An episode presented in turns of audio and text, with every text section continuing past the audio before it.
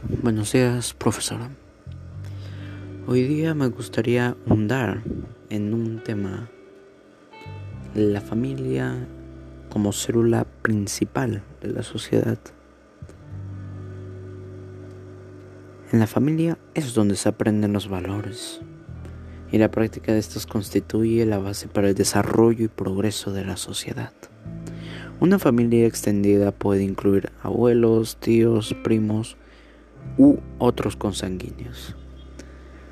Si soy sincero, este tipo de temas familiares, si se llegan a analizar de manera profunda, en mi opinión personal llegan a ser interesantes en varios aspectos. ¿Para qué es la familia? ¿Cuál es su función? ¿Para quién es o para quiénes?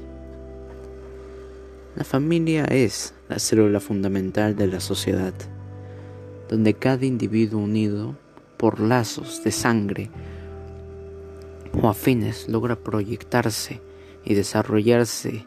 Es en ese contexto familiar que empieza desde la infancia, donde nosotros adquirimos habilidades y valores que nos ayudarán a superarnos y replicar estos principios al momento de conformar nuestra propia familia, cumpliendo funciones importantes en el desarrollo biológico, psicológico y social del individuo, y asegurando la socialización y educación de este para su inserción en la vida social y la transmisión generacional de cultura, identidades y valores.